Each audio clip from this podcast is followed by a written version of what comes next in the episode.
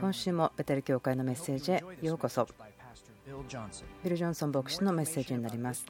このポッドキャストその他の情報は ibetel.org また onfirejapan.jp で聞いていただけます。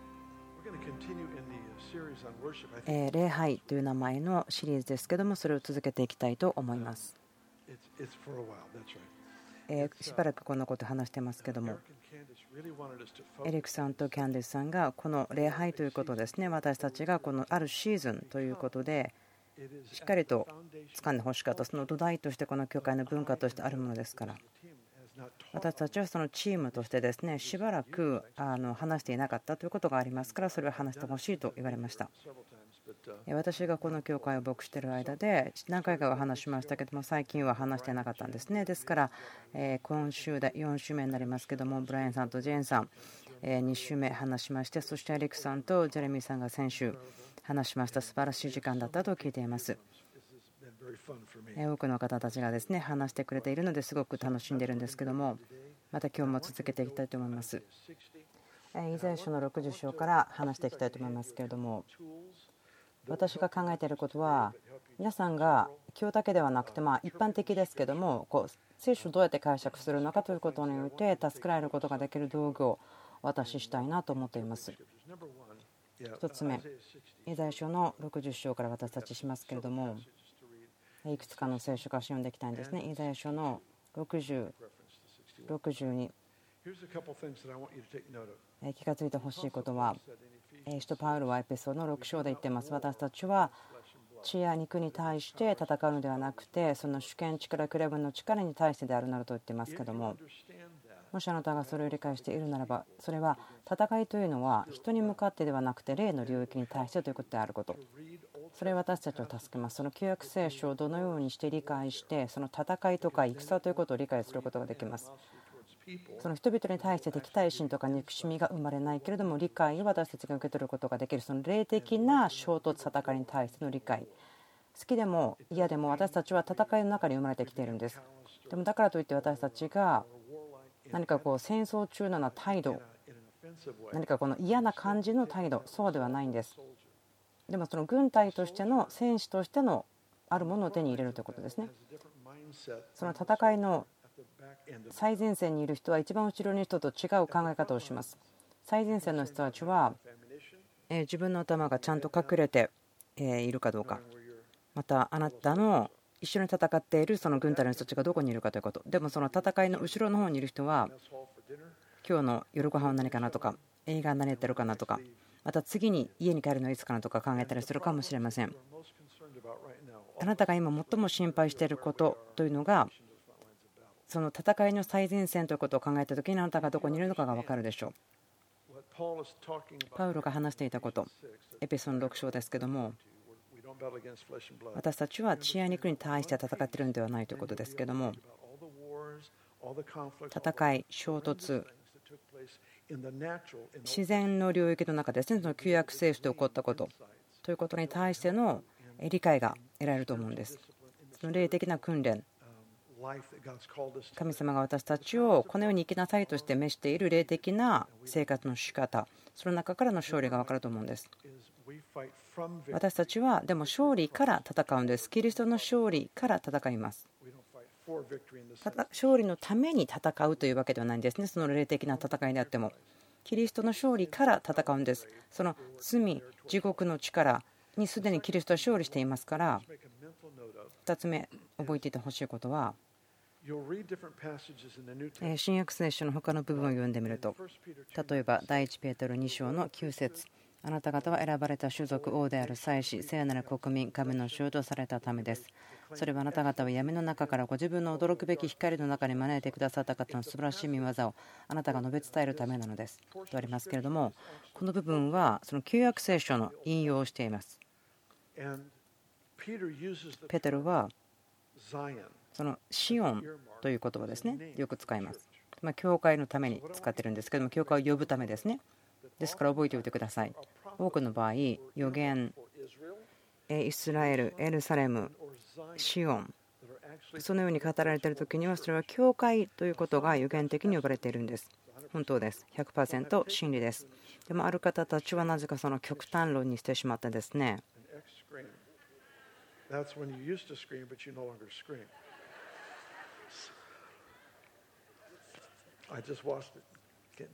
すみません、ちょっと今、滑ったギャグを言ってしまったんですけども、極端にしてしまって、神様の計画を変えてしまっている、その大外神学、その教会がイスラエルであると言ってしまっていますけども、私はそれは健全ではないと思います。パウロが言ったことはこうです。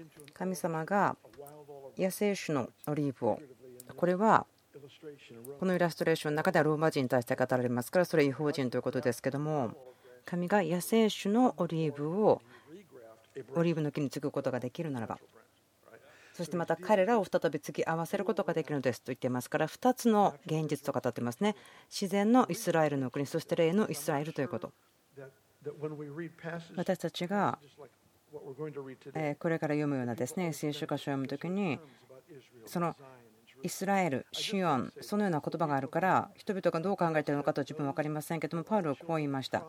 約束の子供たちこれは救いのことを語っていますけれども申請した者たちというのはイスラエルですと言っていますですからどうしてください有限的な約束が御言葉によって私たちに与えられているエルサレムシオン礼拝するコミュニティ、あがないのコミュニティ、主が言っていますね、主がそこに来られます。シオンのゲートに永遠に来られると言っていますから、興味深いですね。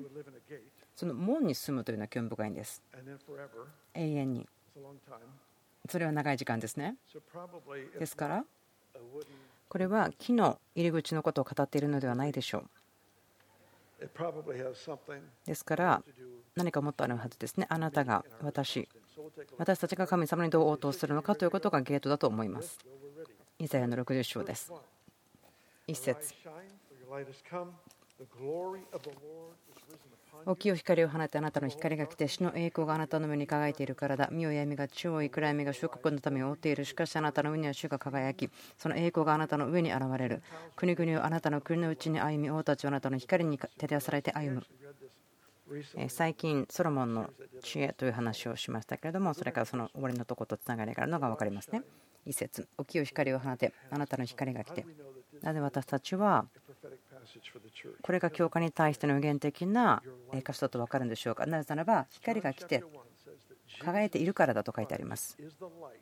イエス・キリストは光であって全ての人人類を照らす光である。そしてこう言ってますね。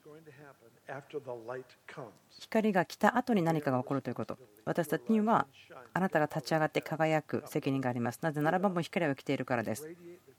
起きて良さ力素晴らしさ神様のことを表してください。なぜならばあなたの光下に来ているからです。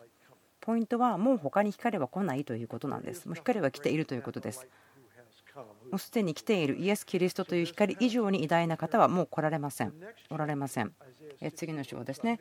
イザヤの61章に行きたいんですけども今日は少し早く行きますから。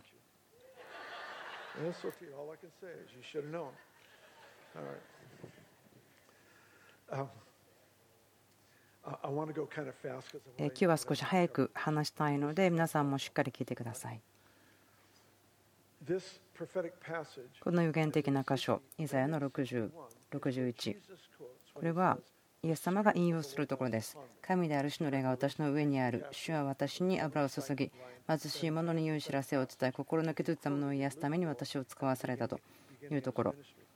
ルカの4章から引用してますけども61、62私にとっては疑問なしに新約の教会に対する予言的な言葉だと思っています。起きよ光を放てあなたの光が来て主の栄光があなたの上に輝いているからだ。そのあがなわれた人たちに対して語られている言葉ですね。18節あなたの国の中の暴虐、あなたの領土のうちの破壊と破滅はもう聞かれない。あなたはあなたの城壁を救いと呼び、あなたの門を賛美と呼ぼう。ちょっと待って考えてみましょう。このシリーズはですね礼拝ですけれども、その感謝を捧げること、賛美、礼拝、その違うことですね、3つの興味深い現れがありますけども、ここにこう書いてあります。あなたの城壁を救いと呼ぼう。その旧約聖書で、その城壁とは何でしょうか、その安全を与えるものです。あなたの救いというのは、あなたの安全を与えるものです。あなたの外で本当にクレイジーなことひどいことが起こっているかもしれませんけどもその救いがあるから守られるんですね城壁があるのであなたは同意してしまわなければあなたの周りで起こっているその悪の力の合法的な盗んで殺して壊すというところから守られますですから救いの城壁というのはあなたの安全のためです。新約聖書ではそれを救いの兜と言いますね。思いを守るもの。救いの城壁そして賛美の門ということ。覚えてください。門というのは黙示録に書いてありますけどもあがのれた町に対してのゲートは何で出てきますか？それは真珠です。そして真珠はどのように作られるんでしょうか？イライラすることです。興味深いです。あなたの門というのは賛美と呼ばれる。そしてそれは真珠ですからその不愉快なこととかイライラされることの中で作られるものですからその理由で聖書は私たち命令してますね。すべてのことで感謝を捧げなさい。状況に対して喜びなさい。いつも賛美を捧げなさい。神様の良さを宣言しなさいと言ってるんです。なぜならば、あなたのお気に入りのチームがスーパーボールで勝っている時や、あなたの評判が良い時ですね、それはあなたが賛美することは簡単ですけども、神様の良さを誇ること簡単です。で、人々それをするから私、本当に喜んでますよ。例えばスポーツのイベントですね、最近聞きますけれども、え人々がですね神様を知っていることの上に、そのスポーツのイベントとかでもそういったことをっていることを喜びます。でも私にとってもっと力があるなと思うのは例えばスポーツの選手が自分のチームが負けたとしても神様の良さに対して誇ることができるですから重要なんです。物事が私たちが望んでいるようにいかなくてもその瞬間をしっかり捕まえて感謝と賛美の生贄をするということ。そのような瞬間に門は形作られていきます。その会う場所ですね。アクセスすることができるところですけどもその門でそれができます。栄光の王が来られるところです。シンボルですけれどもこう言ってます。あなたが立てたら神様は来る。あなたが立てたら彼は来られる。あなたが生贄を捧げる。難しい瞬間にまず賛美をする神様の良さ偉大さ。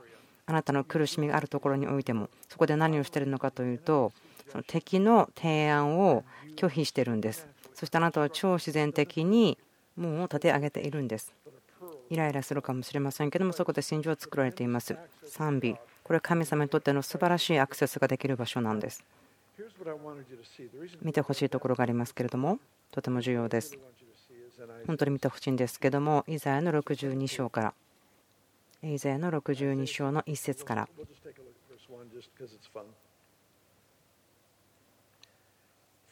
シオンのために私は黙っていない。エルサレムのために黙り込まない。その義が朝日のように光を放ちその救いが松明のように燃えるまでは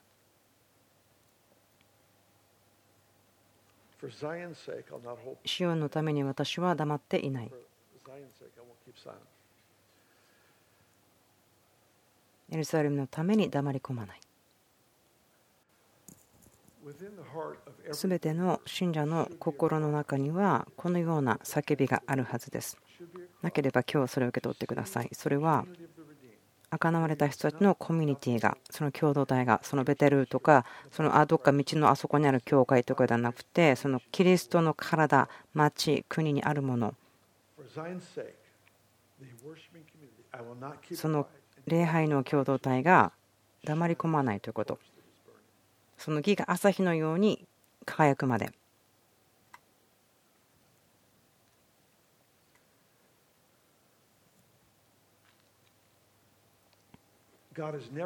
神様は決して何人かだけを救ってレスキューして天国に連れて行ってその他を捨てるそうではないです。神様の望みというのは義であるキリストが私たちの内から現れそれによってえ例え話をしましょうか。あなたがこの世の光であって丘の上にある町は隠れることができませんからさまよってる人たちはそこに来ることができる。守りを与えることができる。またここではこれを見ることができますね。シオンのために私は黙っていない。エルサレムのために黙り込まない。それはこういう言い方もできるでしょう。その天国の門を祈りによって叩き続ける。神の民その義が輝き出る。燃えている松明のように輝く。ですから神様の民が神様の民のために持つ情熱ということがあるはずですね。私たちの心が痛くなるような叫び求めるような情熱それは神様が栄光を受ける。私たちが互いに愛することができるのでというふうに。そして敵は日々それで敗北している。人々は解放されている。癒しと解放が起きていることは普通である。それらの事柄というのは増加している流れがあります。神様の目的というのは人々を通してキリストの体として地上で人を通して生きられこの世にある国々を変革していくこと。10節に進みたいと思うんですけども10節通れ通れ縄文を。聖書を学んでいる時に分かることですけども聖書によって聖書を解釈せよということです。イザヤの60章から私たちは見ることができると思いますけども縄文とは何でしょうか？縄文は賛美です。ここで言ってますね。縄文を通れとあります。ですからですね私が朝皆さんにはい今日は皆さんに縄文を通ってくださいと言ったらどういう意味でしょうか？犠牲を捧げるような賛美をするということです。あなたの思い以上に意図的に敵の嘘に対してそれに対して反対するような生贄を捧げる感謝をするということ。そしてそれで城壁を通るとどうなるでしょうか。こう書いてあります。この民の道を整えとあります。あなたの生贄その賛美ですけれどもそれは他の方が生贄を持ってそこに入っていくことを入っていきやすくします。彼らはその時を後で持ってると思うんですけどもあなたの打ち破りによって他の方も入ってきやすくなるということです。そのようにならないよねと思わないでください。こうなるんです。通れ通れ縄文を。この民の道を整え。盛り上げ土を盛り上げ王子を作れ。石を取り除いて国々の民の上に旗を掲げよう。ここで語られていることは礼拝するコミュニティであるということの影響感謝、賛美という権利を捧げるということの影響です。何週間か前に話しましたけれども、礼拝というのはですね、え御言葉の中では生贄にはならないですね。感謝をすることと賛美すること、それは何か私が犠牲を払うということなんです。時々自分の感情とか自分にとって心地よいということと全く反対になりますけれども、それをします。でも、この時に主に捧げます。生贄賛美をします。そして縄文を通ります。私たちがここで見つけるのはそこで起こっていることがあるということです。私たちがその敵の嘘とか敵が提案してくることに対して拒否するというか戦っていくことになるんですね。ですからそれは戦って通ること。その意味はあなたがとにかく賛美するということですけれどもそれは王子を作っているということなんです。見えない領域に対して人々がイエス様に来ることができることを簡単にするということに対しての働きが起こっているんです。驚きです。本当に真理ですよ。私それが起こってくるのを見ました。何年も前ですけどもサンフランシスコでこのようなことをしていました。ミニストリーをしてた友達ですけどもその方ですねその場所で何年も何年も働いていました。今その方もすでに主と共に天にいますけども打ち破りがなくとても難しい時でした。何か敵はですね彼を殺すために誰か人を雇ったりそんなことがあった時でした。でもその方たちは本当に解放とか癒しが必要な人たちに対して働きをしていました。でもそこで打ち破りがなかったんですね。であるアウトリーチチームが多くの人が送られてきました。でこう言ったんです。その平和のための戦い。戦いと平和ではなくて平和の戦い。その平和の神がご自身の足で敵を打ち砕くとあります。平和が敵を砕くとあります。良い知らせですね。でその方はですねチームを路上に連れて行って2つに分けて礼拝をする1つのチーム行ってもらって残りの半分の人たちに福音を語ってもらうとそのようなことをしてもらったそうです。でそのようなやり方に変えた時ある人たちは礼拝をする。でもそれはパフォーミングではないんですね。人に見てもらうための歌とかで踊りとかではないんです。ただ神様を礼拝するということ。でその何回かそれをした時にその警察があるレポートをしてきたそうです。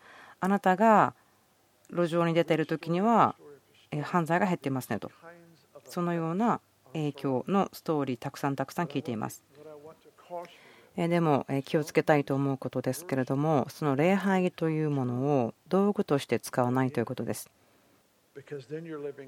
それをするならばその暗闇に対しての反応ということですね。でも昔はですね敵の嘘や敵がしてくること落胆させられることそれらがあったので礼拝したということです。礼拝しましたと。でも結果的にはそれは悪い選択ではないんですけれどもでも主に使えることです。素晴らしいことです。縄文を通れ通れということ。でも時々あなたを超えますよね。いやでも今その賛美とかする気分じゃないんです。でもそれを言うならば本当に素晴らしい心情ができて素晴らしいゲートができますよ。というふうに言いましょう。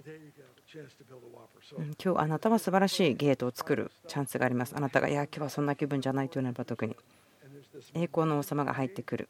そこで作られた流れ瞬間人々がそのゲートを入っていく。でもそれをすることによって以前は神様がいるということも全然気にしなかった人がその神様がいるよという視野からその状況に直面することができる。何が起こったんでしょうか。その空気エアウェイが清められたということです。その暗闇と光は同じ場所を埋めることができません。ですからその空気が清められたというのは光が満たされたということです。私たちが礼拝するコミュニティである時に私たちの周りにいる人たちというのは彼ら自身が考えることができるようになるんです。神様の臨在の印マークですね。いつもそこには自由があります。神様は人類がロボットを作るように神様と関わることを全然望んでいないんです。大丈夫でしょうか？第2歴代史の20開けてください。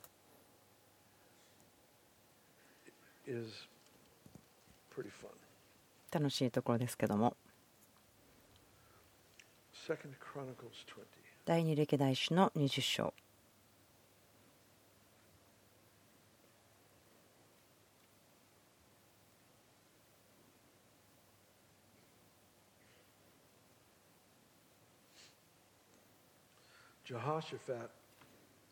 ヨシャパテは。アモン人とモアブ人およびセイル山の人々という人たちと戦う時にそのユダの民を導いていましたが人数はですねひどくユダの民が少ないという状態でしたからヨシャパテは恐れました。でこう言いました。ヨシャパテは恐れてただひたすら主に求めと書いてあります14節ですけども時に主の霊が集団の中で朝付属の手のレビ人ハジヤエルの上に臨んだとあります。15節。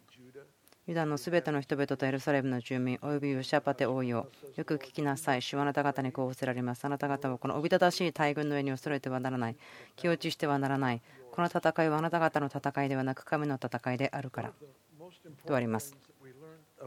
私たちがそのミニストリーということですね学びますけれども大きなことの一つは時々主はですね私たちのために何かをしたいのではなくて私たちを通して何かをしたいということ主に状況に入ってきてくださいと言って祈りますけども私たちがそのリスクを取ることが必要私たちが過激的に従順する時が必要なこともありますこの時はですね聖書から反対のことを見ることができます。時々主が私たちを通して何かをしたのではなくて私たちのために何かをしたいであるならばしっかり立っていなさいということあなたのためにこれをしましょうと言っている。まどのような理由でですねこのようなアプローチするとしてもあなたのためではなくてあなたを通してしたいというならばどういうことでしょうかその権威ということを強調しているんですあなたを通してではなくてあなたのためにしたいよと言っている時には私たちが子であること、三種、息子であることですね、その相続を与えているということを強調していると思うんです。力の中に歩むこと、時々には自分たちが誰か、または誰のものであるかを知ることが必要な時もあります。主がそれらの2つのレッスンをいつも導きます。そして私は決して主がどちらのレッスンを私に持ってくるかということは予知できません。よくあることは間違えてしまうことですけども、でも選択が2つであることに感謝しています。半分の確率ではできているということになるかもしれません。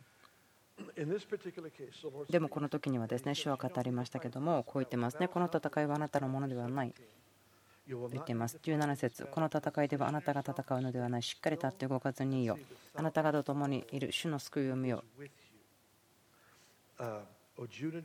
ユダおよびエルサレムを恐れてはならない。気落ちしてはならない。明日彼らに向かって出陣せよ。主はあなたと共にいる。それでヨシャパテは地にひれ伏した。礼拝したとあります。22節。彼らが喜びの声賛美の声を上げ始めた時主は伏兵を設けてユダに攻めてきたアモン人モアム人セールザンの人々を襲われたので彼らは打ち負かされたとあります。聖書がこのように言う時平和の君はあなた方の足の下ですぐさまに敵を打ち砕くとある時に理解してください。それは平和が治めるということそれはクライムの力に対してそのような影響があります。全ての平和が認識され表されるということ。ですから重要です。覚えてください。この予定的な平和というのはえ戦いがないということですね。衝突がないということ。騒音がないということ。戦いがないということになっていますけれども御国においてはどなたかの臨在ということです。衝突や戦い、失ってしまったこと、そのような大変なことのただ中にあったとしても平和を持つことができます。なぜならば、どなたかがいるから。聖書が言っています。平和の君はサタンをあなたの足の下で砕きますとあります。聖書が表しているのは、主に犠牲を払って使えるということはどういうことかということです。犠牲を払って犠牲的に主に使えるということ。例えば自分の体に問題があって癒しのために乗っている人々もあなたのために乗っているあなたがヒーリングルームに行く。でもまだあなたが葛藤しているまだ打ち破りがない。そこであなたはどうします。かあなたは賛美します。神様を癒し主として礼拝します。あなたが葛藤していることを神様にそのまま生贄として持っていってください。人間が討論する。それをもうその先に行ってください。人間の考えの先に行くんです。あなたが神様を礼拝したくない気分の時に礼拝するということは偽ではなくてそれは信仰の表れです。それは信仰です。それは私たちを神が変わらないというところに置くことです。私たち変わりますけどね。神様は決して変わりません。神様は100%誠実ですから私たちの神様への応答というのは感謝賛美礼拝。それは神ご自身が誰かということが土台です。状況があったとしても私たちそれを無視するわけではないですね。あ体癒されてないけど癒されてますみたいに言いませんけれども。私たちそれを主の前に置くんです。そして神様に賛美をします。そして感謝をします。私たちがその何かが始まる前であっても感謝します。変わる前に感謝します。その生贄捧げ物。それは主にまっすぐ届くものなんです。そして主が来られます。そして主が働かれます。奇跡を私たちの代わりにやってくださいます時々私たちは礼拝する以外何もできない時があります。もう主がやってくださることです。また神様が特定のインストラクションをくださるかもしれませんけれども、ポイントは私たちが神様に捧げるということです。その納得ができていない時に捧げるという時です。何かもっという言い方があればいいなと思いますけれども、もしあなたが多く借金があったり、またその経済的なプレッシャーがあって、でも神様が豊かに与えてくださる方であるということを賛美するときに自分でそれをしながらこれはおかしいと思う方たちいますか？でもそれは変わらなければなりません。あなたの考え方が変わるときです。その考えがおかしいなと思うことというのはこの劣っている考え方この世的な考え方をしているからそう思うということです。そのように賛美するということは神様がどんな方かというその真理に対して怒りを置いてそこからしているということです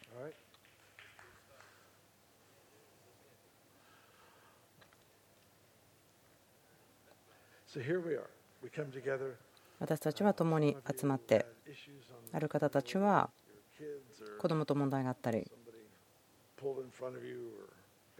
車を止める場所がなかったりまた来る途中でパンクしてしまったり何か、まあ、とにかくでも皆さんここについていますね。そして今神様に賛美を捧げようとしています。賛美と感謝をする。神様を楽しんでください私たちがしたいことはイエス様を愛すること。その甘い交わりですね。コミュニオン。本当に真の生贄を捧げるようなこと。犠牲を払う心の中で生贄を捧げる。主を褒めたたえる。神様の偉大さを宣言する。いろんな問題がありますけれどもでもその中で自分たちを見つけてしまうんじゃなくて反対にそのそのことに対しての主を賛美するということ。主への賛美。神様が働かれて敵を打ち砕いてくださる。このようなことが起こってるんですね。考えてください。主を礼拝しているその平和を楽しんでいる。その時に主が立ち上がって敵を打ち砕いてくださって帰ってきてあなたは偉大な勇士だと言ってくださるんです。でそれを聞いて私たちはえどういうことですか？と思うんです。であれ私これから戦いに行くんですか？とおっしゃられてるんですか？じゃなくて主はいやもうあなたは戦いの場にいるんですよ。と言うんです。でも私がしていたことはあなたを楽しんだだけですよ。でも主はそう言うんです。そういうものです。そのためにあなたは作られました。私を崇めるため私に近くに寄ってくるためそしてあなたの代わりに働くことをあなたが見るために作られましたよというんですね。それは平和の場所。見つけるということの中にでも時々私たち大きな戦いが必要です。なぜならば焦ってしまったりとか何かその糾弾されることがあったりとかその安心する平和の場所を見つけること大変な時がありますけども私には何があるかその時に教えましょう。私は生贄を捧げます。賛美の生贄をします。大体いつも。本当に私がタフな状況にある時に私はこの体を使って賛美を捧げるということが起こってきます。なぜならばそれは私にとって大きな犠牲だからです。以前はですね飛び跳ねていましたけれどもま今日もですね飛べたらいいかなと思うんですけれども自分の体のことをちょっと心配していますから。まあお部屋にいる半分の人たちが私と同じかもしれませんけれども大変です。でも本当に正直に言いますけれども私以前は本当に難しい時戦いがあった時私の思いに対して戦いがある時がありました。ですからもう打ち破りが全然期待できない。そして答えも全然来ない。もう自分何していいかわからない。時にはもう私はいつも礼拝していました時々森に入っていって礼拝堂に入ってきて誰もいない時ですね。電気を全部消して夜遅くですけども1人でそこに来て何をしたかというと捧げ物をするんです。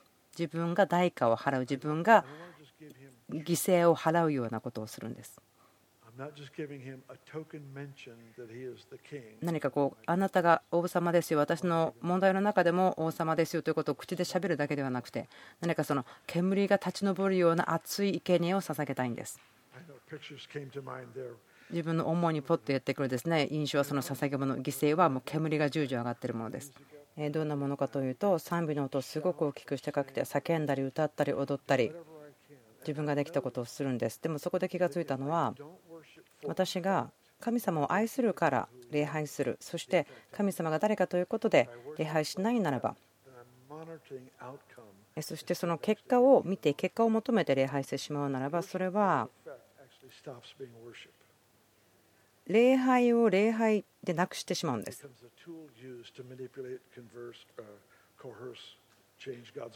神様の思いを変えるために何か神様を操る道具として礼拝を使っているということになってしまうでしょう。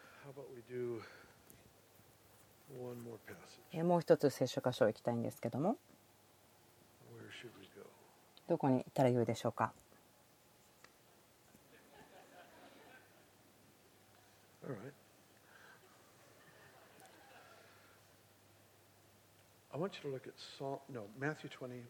マタイの21開いてください。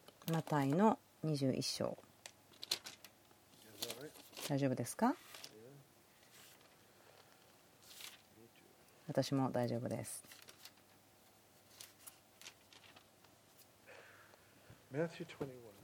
マタイの福音書21章。イエス様の宮清めのとこですけれども。14節宮の中で盲人や足なえた人たちが身元に来たのでイエスは彼らを癒された。とあります。そして宮清めをした後ですけども人を癒したりしていました。15節。ところが祭司長立法学者たちはイエスの里を驚くべきいろいろなことを見また。宮の中で子供たちがダビデの子にホサナと言って叫んでるのを見て腹を立てた。そしてイエスに言った。あなたは子供たちが何と言っているのかお聞きですか？イエスは言われた。聞いています。あなたは幼子と血のみ子たちの口に賛美を用意されたとあるのをあなたは聞かなかったのですか？英語では賛美を完璧にされたと書いてありますけれどもこの旧約聖書のところからイエス様が引用していますけども8編の2節でこう言ってますあなたは幼子と血のみ子たちの口によって力を任命されたとありますね。力を打ち立てられたと日本語では書いてありますけども詩篇に書いてある時にはあなたは力を与えられたあなたは力を立て上げられた。でもイエス様が言われた時には賛美によって完璧にされた。イエス様が聖書箇所間違えたんでしょうか。暗唱聖句間違えたんでしょうか。イエス様は生ける言葉なので間違えるのは難しいと思うんですけれども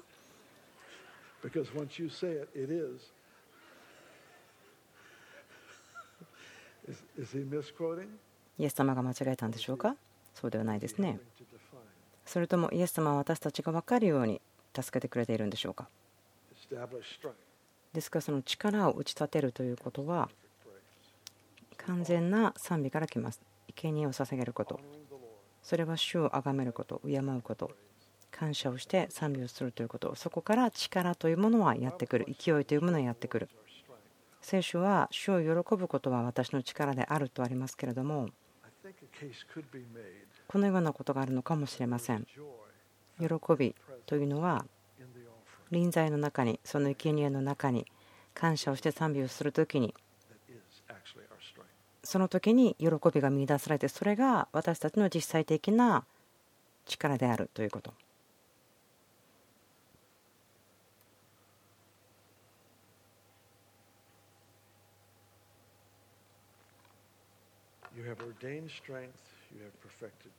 あなたは力を打ち立てられました。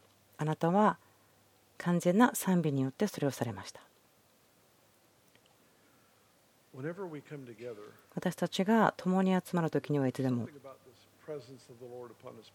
何か神様の民の上にある臨在ということは私はすごく心惹かれます。祈りの時に主が来られるとか何か起こります。私たちが皆によって集まる時その臨在は増加するものです。そして私たちは賛美の生贄を捧げます。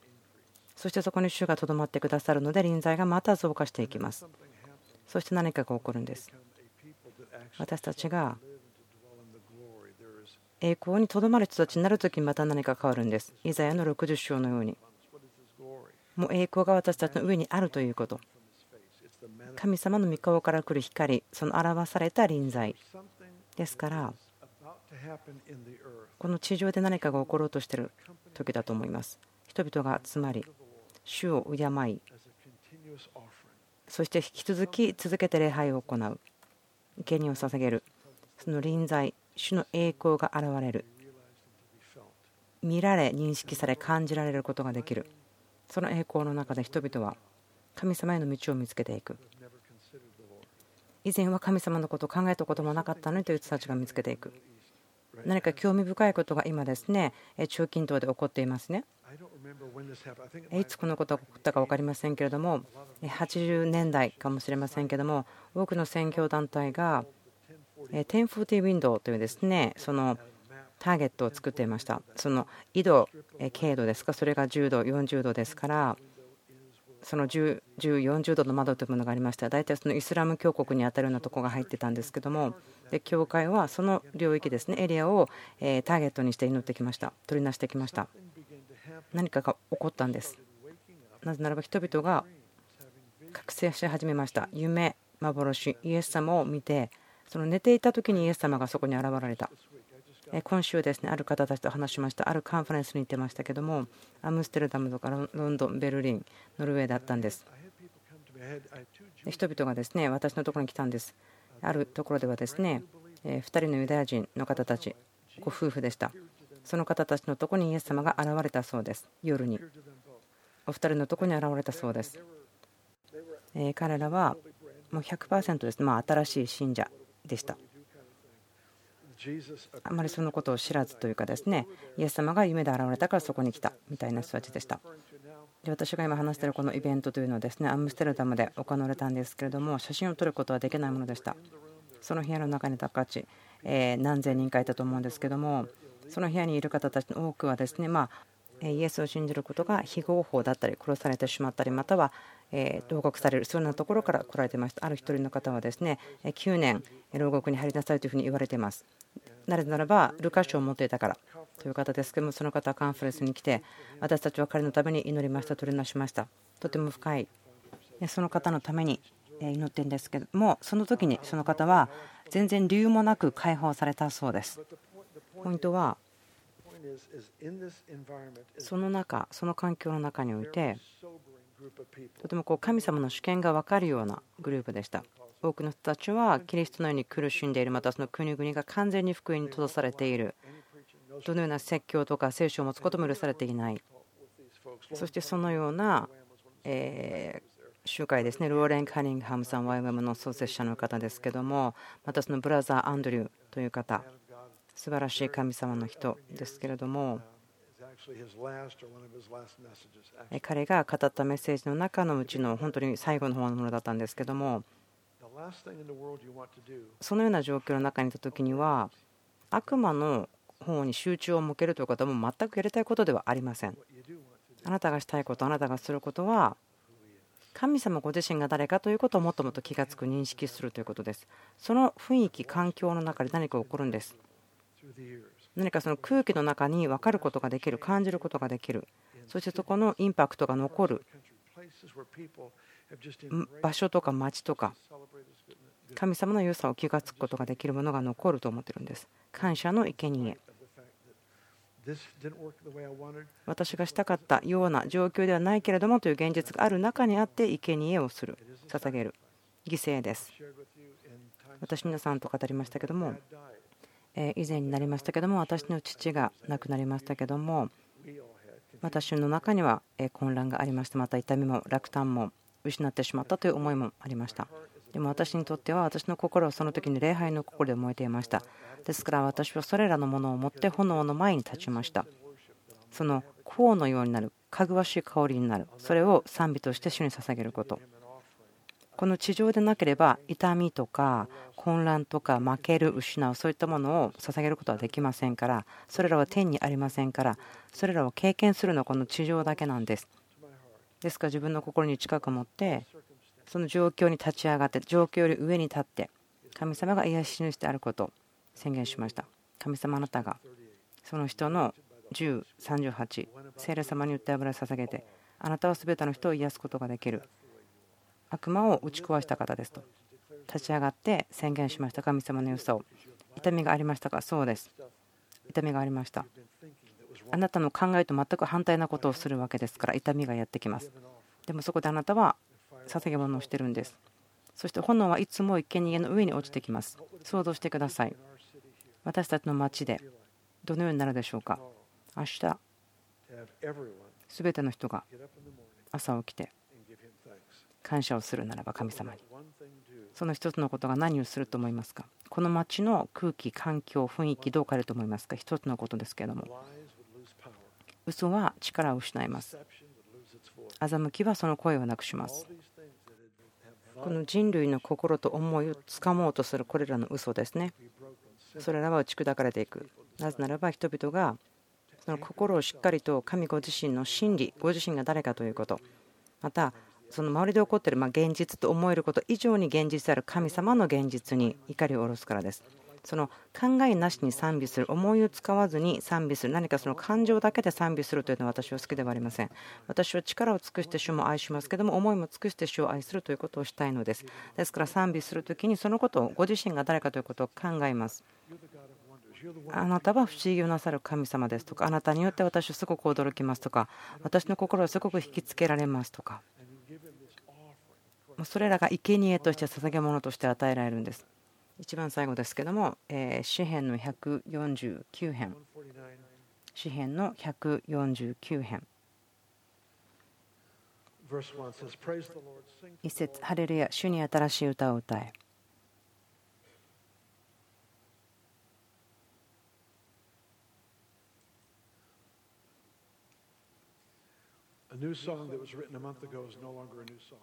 1ヶ月前に書かれた新しい歌はすでに新しい歌ではありません。新しい歌というのはその自発的な生贄としては捧げられるものです。何か今急に歌おうというようなそのような歌です。新しい歌というのはあなたが神様に捧げる自発的なものです。その元からできている歌とか素晴らしいもの、それが続けて捧げられますけれども、でもその共に表すものとして、またその個人の表すものとして、私たちは自分たちの心を持って神様の偉大さとか美しさとか急に歌う時があるんです。神様があなたに満たしてくださって奇跡があるとか。その自発的に自分から新しいことをする時歌う時。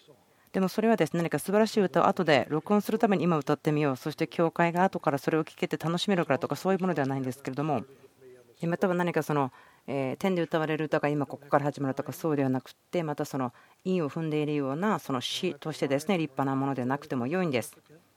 重要なものでなくていいんです。その正直であるということが必要なんです。そのサンデースクールのですね先生いますね。えミセス・ドンバーガーという方ですけども40年50年ここでですね2歳の子供に対してサンデスクールで教えています。彼女は神様を賛美することを教えるんです。で彼女こうするんですね。いちご好きな人って言ってですねいちごが好きな人はじゃあいちごのためにイエス様を賛美しましょうというんですね。ま、それすごく本当ですよね。本音ですよね。もうああ本当にいちごのために主あなたを感謝しますということです。もう食べ物に対してのですね賛美、生贄はですね捧げることができるんです。新しい歌を主に歌え生徒の集まりで主への賛美を。イスラエルは己の作り主にあって喜べ。イスラエルの子らは己の王にあって楽しめ。踊りを持って皆を賛美せよ。タンバリンと盾事を奏で主に褒め歌を歌え。主はご自分の民を愛し救いを持って貧しい者を飾られる生徒たちは栄光の中で喜び憂め己の床の上で高らかに歌え。私はですね、ま、床の上に行ったら寝たいですけど彼らの口には神への称賛彼らの手には諸刃の剣があるように神への称賛ハイプレイゼスと英語でありますけども私の個人の意見ですけどこの神への称賛そのハイプレイズというのはそんなにしょっちゅう起こるものではないと思うんです。その威厳で神様を賛美する時ありますよね。威厳を語るためのものそしてそれは皆さんのものですけれども人の働きの2章11節で言ってるのはその威厳を訳したら神様の偉大さを語っている。ですからそれは賛美のための言葉というのは分かります。祈りでももちろん使いますけれども威厳を持って神様を賛美する時何が起こりましょうか。それは心かあなたの心から神様の心に直接行くのであなたの思いは働かなくていいんですあなたがそれを神学でどうのこうのっていうことを避けることができますね。それをフリターすることができます。あなたのだから母国語ではないものです。自発的にあなたの言葉で神様の偉大さを語ること。威厳のように流れるけどもでも人によって分かることができる言葉と言いましょう。彼らの口には彼の称賛、彼らの手には諸刃の剣があるように、それは国々に復讐し、国の民を懲らすため。これはですねその主権とか力のところですね。また、鎖で彼らの王たちを鉄の傘で彼らの貴族たちを縛るため、また書き記された裁きを彼らの間で行うため、それは全ての生徒の誉れである。ハレルヤ。主はこの部屋にいる人全てを有志としています。ウォーリアーとしています。全ての人が有志です。毎回あなたが主の皆を掲げるとき、そこには戦いがあります。その戦いですけど、ベストなところというのは、あなたは悪魔を凝視していない、悪魔に集中していないところです。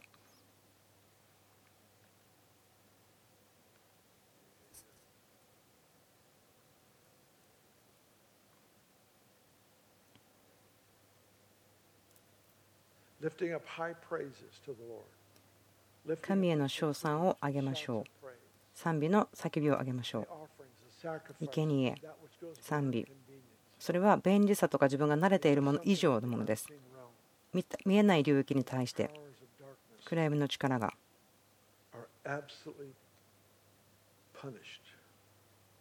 彼らは裁かれます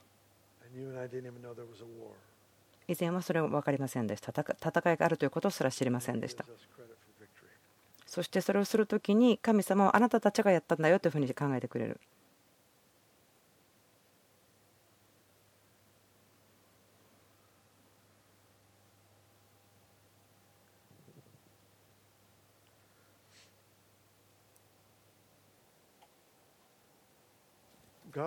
神様は正義の神様ですけれどもその正義ということは新約になってもそれは同じです。でも神様が実行される正義とはそれは地獄の力またその欺きに対してのものです。でなければ正義というものが囚人もう牢獄に入っている人を出すことができるのかということです。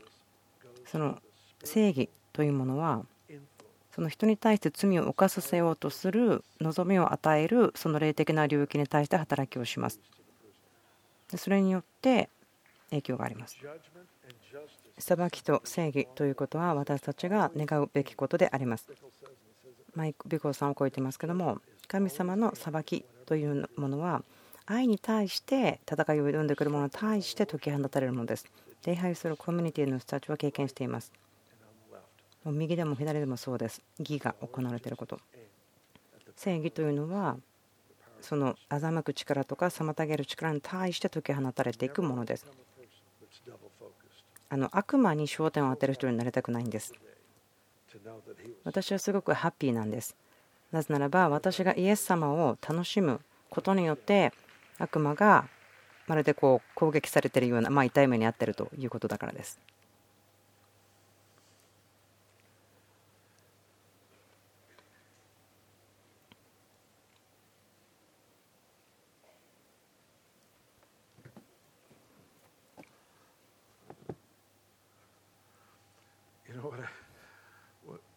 何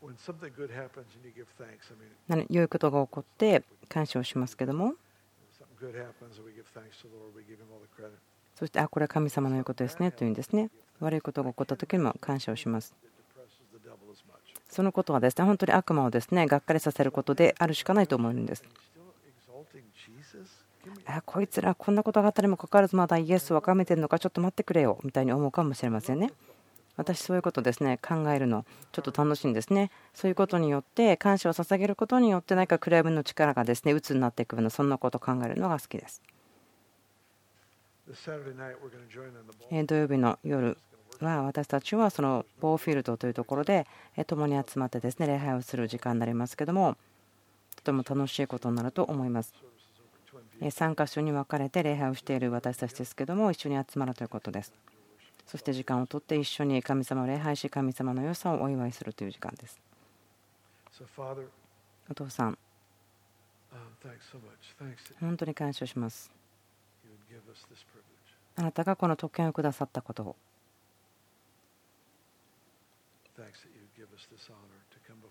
あなたの前に来るということができる。本まれをそしてあなたの皆を掲げることができることを感謝します。アメンもう一つだけ聖書箇所を見たいんですけども。ちょっともう制限時間超えてますけども。あもしかしたらそのためにですね血が開いて私が飲み込まれてしまうかもしれませんけれども。聞いてください。この聖書箇所を読みたいと思ってます。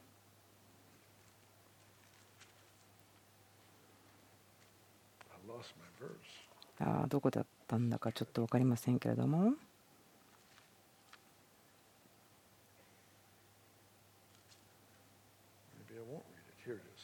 あ見つかりました。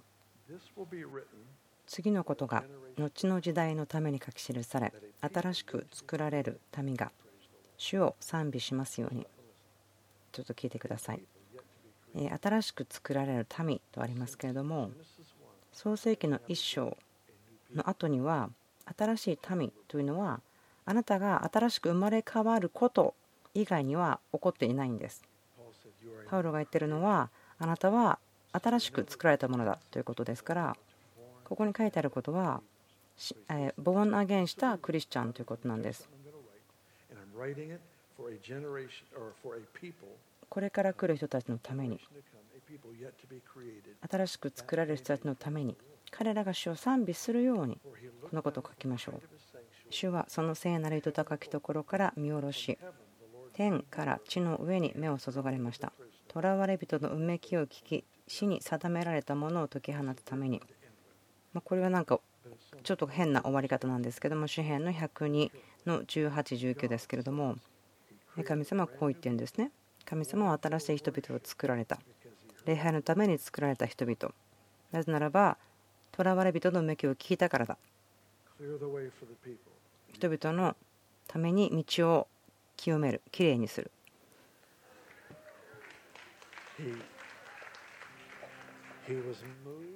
神様はこの地に新しい人たちを作るために動かれました。それは賛美のために生まれた人たち。その囚人というのは誰かが必要だったんです自由になるために。生贄を捧げる人、え王子を作る人たち。国々がイエス様のとこに来ることを見ることができるように。